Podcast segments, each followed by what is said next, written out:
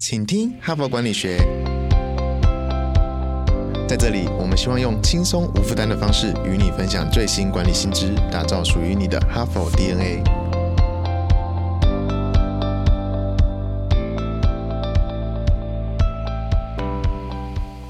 大家好，欢迎回到请听哈佛管理学，我是节目代班主持人、哈佛商业评论全球繁体中文版行销总监伊文。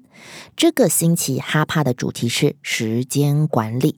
我们昨天探讨了有关于时间和金钱的选择如何影响未来的快乐和幸福感。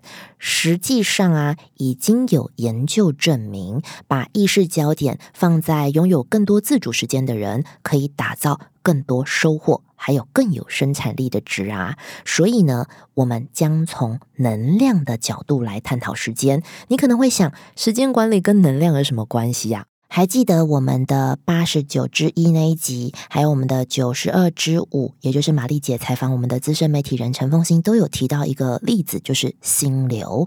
有的时候啊，工作会进入一种心流，它会让你的思绪很清晰，可以做更快速而且完整的判断，然后执行的过程会非常的流畅。这应该是所有的工作者都期待的状态。但是有更多的时候，不管你喝几杯咖啡或者是睡多饱，你的注意力还是无法集中。平常可以五分钟就回复的信件，想了一个小时，可能你还在打草稿，这就跟你的能量有关。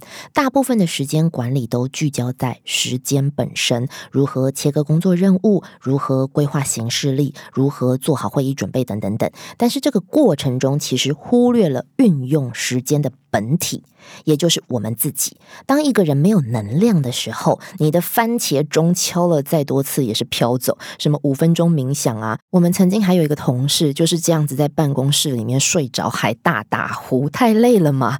这个时候把时间和能量分开来管理，就显得特别的重要。所以今天我们要来讨论如何在工作场合有效的管理能量，花更少的时间达到更好的表现。这一集的内容是来自 HBR 的一篇文章，叫。做能量管理新显学，Manage Your Energy, Not Your Time。这个标题就直接破题了。提升生产力的关键应该聚焦在能量 （energy），而不是时间。哈帕工商时间，二零二三第三届数位转型顶格奖热烈招募中。哈佛商业评论携手 SAP 共同举办台湾数位转型奥斯卡奖之称的数位转型顶格奖。搭建企业数位转型的交流平台，寻找最佳典范。有鉴于医疗院所也积极迈向智慧医院，今年更新增医疗组，欢迎全台地区医院以上医疗院所报名。此外，也欢迎上市上柜、外商、中小企业、国营企业、海外台商等具盈利性质之企业体一较高下。谁是台湾数位转型奥斯卡奖赢家？数位转型顶格奖现正火热报名中。现在就到说明栏点击报名，台湾数位转型典范站由你领航。在传统的工作逻辑里面呢，一个多工者是可以同时分心做好几件事的人，代表能力很好，很有效率。真的吗？一个每天熬夜加班的工作狂就被认定是好员工？真的吗？有一次我们在企业办读书会啊，刚好主题就是生产力，这让我的印象非常深刻。因为有一个跨国企业的高阶主管说。如果可以更快的完成事情，然后提早下班，不是感觉很聪明也很帅吗？这个时候全场的高阶真的是大笑三声，然后给他很多个赞。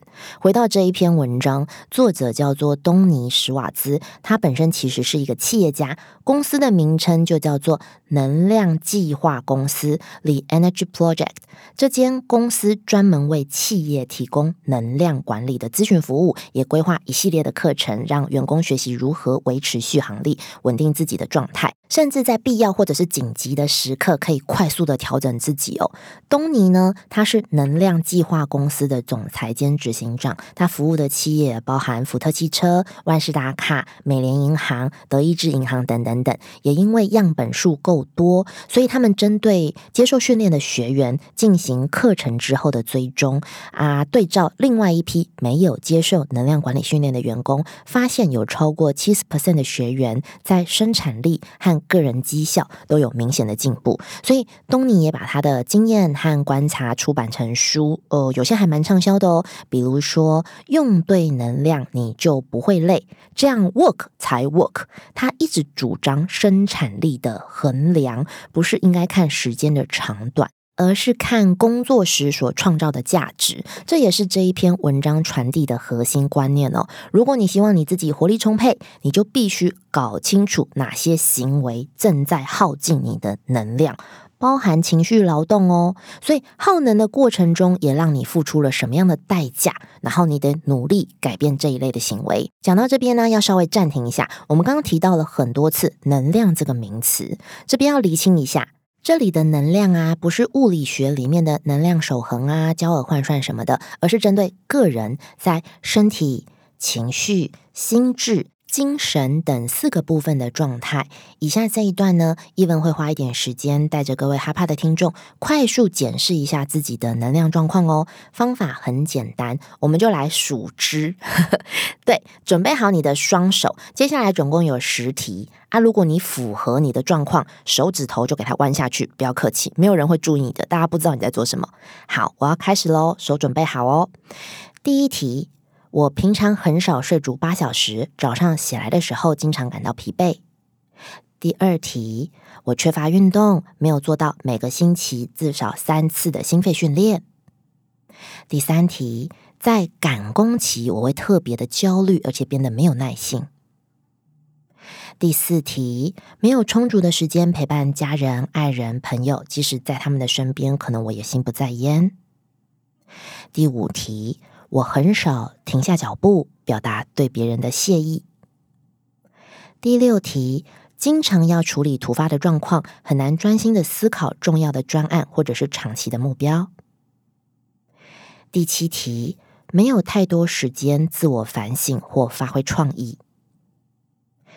第八题，经常在下班时间之后或者是假日工作。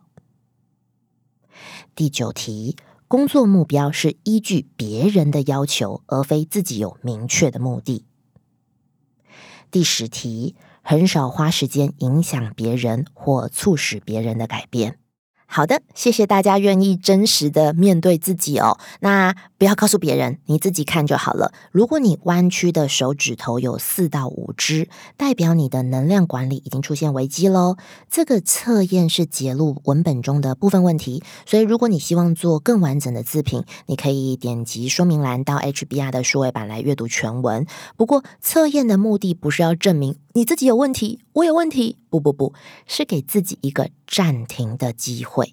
接下来，HBR 就要介绍能量管理的方法，协助大家能够定时补充或者是恢复啊。直白一点，这很像打游戏要回血嘛。而好的能量管理啊，是可以浑然不觉、自动自发的回充生命值哦。所以还记得刚刚说的能量计划公司吗？为企业设计一系列的能量管理课程。哈帕的时间有限，我们没有办法直接帮大家上课。可是，我们可以透过课程的框架来探索能量管理的四个方向。第一个方向，身体能量，简称体力，这个部分有点老生常谈啦。呃，吃不好啊，吃太好啊，睡太少啊，没运动啊，怎么会健康呢？在这个部分呢，我们必须找出可以。补充身体能量的仪式，就以美联银行的一位副总裁做案例。这位副总裁叫做法洛，他有啤酒肚啊，体重超标啊，每天加班啊，平均睡眠时间是五个小时。其实这对一个高阶主管而言是很司空见惯的日常，但是在能量管理的课程啊，法洛被强迫进行规律的运动。也从每天的大吃两餐改为少量多餐。后来啊，他减重将近二十三公斤，不但维持工作水准，而且工作的时间也明显减少了。乍听之下，你可能会觉得哇，这是一个减肥成功的励志故事。但其实它的重点是在补充身体能量的仪式。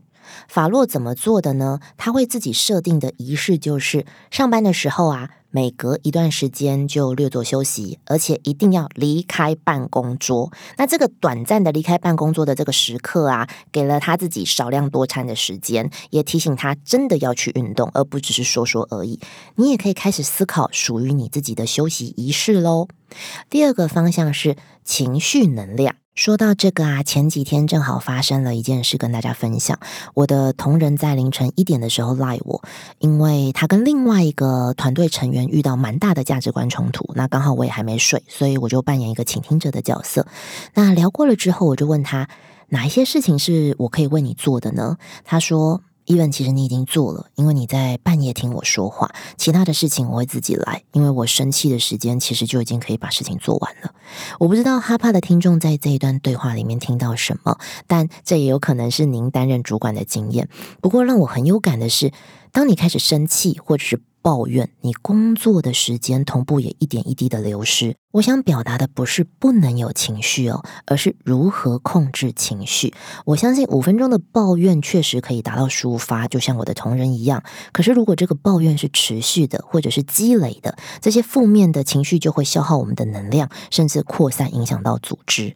其实舒缓负面的情绪有非常多种哦，而且负面情绪一定要被舒缓的哦，甚至可以试试看腹式呼吸法。下次有情绪的时候，先深度吸气进腹部。然后慢慢的吐气，维持五到六秒的吐气，感觉自己的肚子慢慢的扁下去。我们可以透过生理影响心理的方式来降低情绪的副作用。那也相信各位有很多降低负面情绪这样子的好方法，也欢迎你留言告诉我们哦。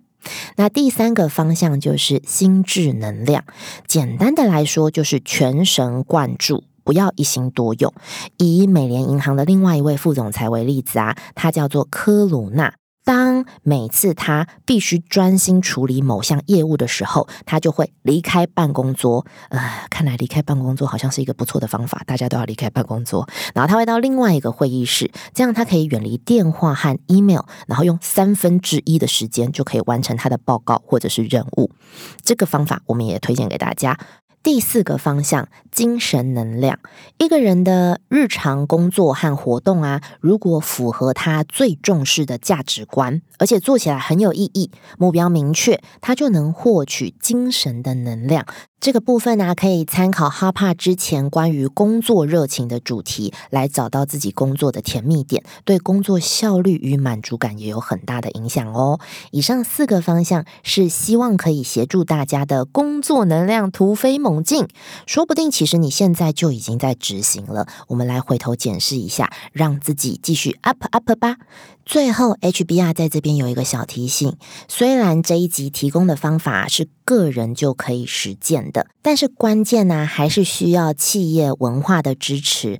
举个最简单的例子，光是。离开办公桌哦，有些公司可能就会觉得啊，你别当机啦，怎么这个员工这么随性，不好好的坐在位置上啊，我都看不到人，他是去哪里？没事就去散步，当做自己家，是不是？所以呀，我们也希望透过这个主题，让更多企业了解投资员工的生活和各个层面，协助他们建立并且维系自身的价值，员工就可以发挥能量，给他们多一点的自由，投入工作的这个投入度也会增加哦。对彼此来说都是双赢的哦。所以，我们昨天跟今天的聚焦点其实是比较出自于内在的，相对个人掌握度是比较高的。明天呢，我们将会加入外在的环境影响。什么是外在的环境？外在的环境就是数位科技，因为数位科技可以赋予人类便利的生活，可是同时，我们也为这些便利付出了代价。这个之前的哈帕有提过喽。当一个人可以轻松被找到，无意间也开启了全年。无休的工作机制，幸好自古以来上有政策，下有对策，我们可以根据自己的天性，因应随时待命的工作模式哦。期不期待呢？我们明天来谈谈。最后，感谢您的聆听。如果您喜欢我们的节目，请你现在就订阅 Podcast，并且到说明栏点击加入，成为我们请听哈佛管理学 Podcast 听众，接收第一手消息。谢谢你的收听，我们明天再会。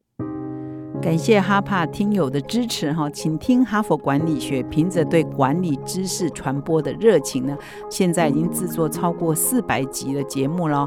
我们收到许多听友的回馈哈，我们的节目呢陪伴他们厘清直癌上许多大大小小的难题哈，让他们受益良多。非常感谢你们的支持。如果你也有这种动物时刻，如果你欣赏我们的内容，请赞助我们产出更优质的节目，让哈帕跟你长相。左右，持续探索管理的新知。